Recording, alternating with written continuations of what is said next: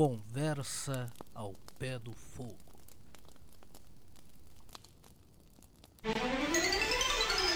Começou um novo dia, já volta quem ia, o tempo é de chegar. De que eu chego primeiro, se tempo é dinheiro, melhor vou faturar. Sempre ligeiro na rua, como quem sabe o que quer. Vai o paulista na sua, para o que der e vier. A cidade não desperta, apenas acerta a sua posição. Porque tudo se repete, são sete e às sete explode em multidão. Portas de aço levantam, todos parecem correr.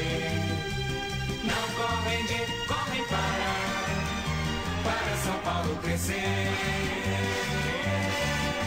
Vambora, vambora, olha a hora, vambora, vambora.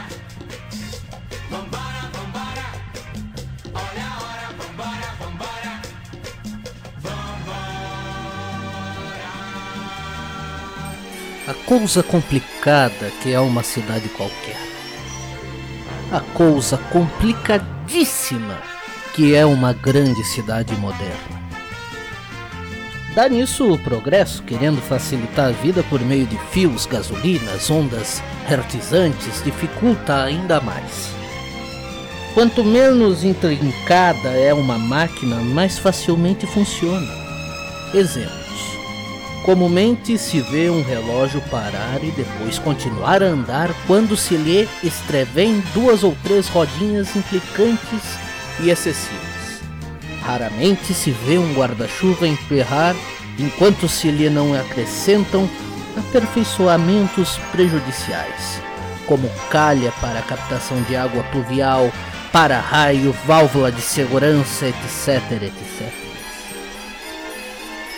Ora, uma cidade é uma perfeita máquina com engrenagens, êmbolos, pistões, paralelogramos de watt, apitos e tudo.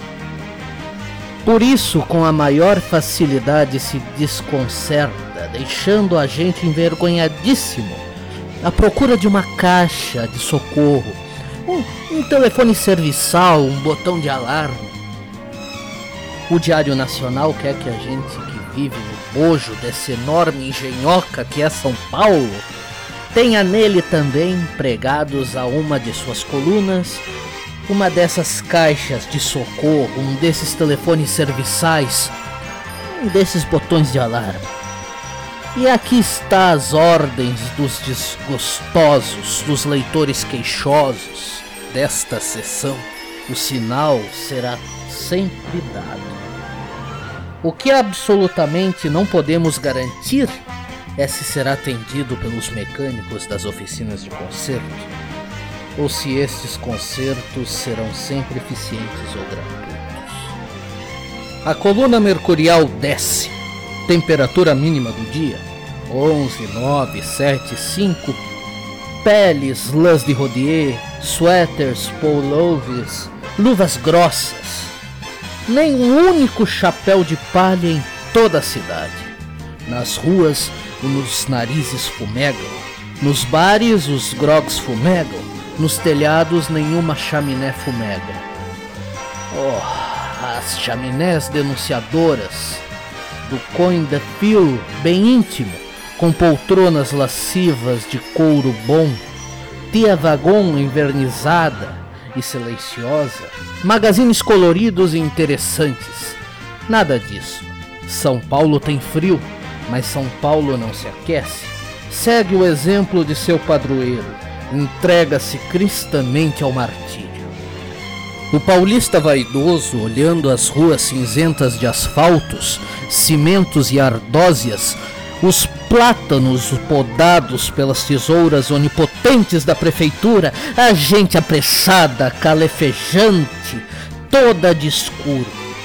Esse bom paulista, ingênuo e viajado, esfrega as mãos trabalhadoras vestidas de luvas mornas e descadencialmente, gostosamente encarando muito as vogais, Sim, senhores, como São Paulo está adiantada, até parece Europa. É, parece.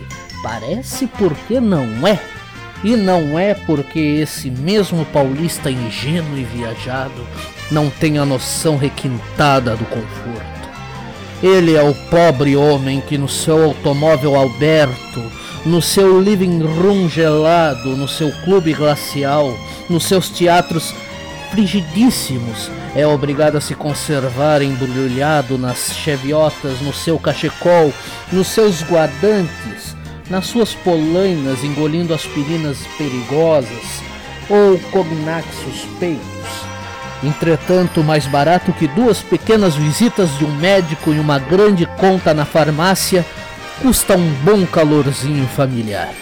E para esse calorzinho já não digo que se instale uma Chauvank central, nem mesmo uma lareira de lenha ou carvão, nem mesmo uma salamandre provincial, nem mesmo um pole boêmio de ateliê. Basta um radiadorzinho elétrico. Não é coisa assim tão cara que diabo.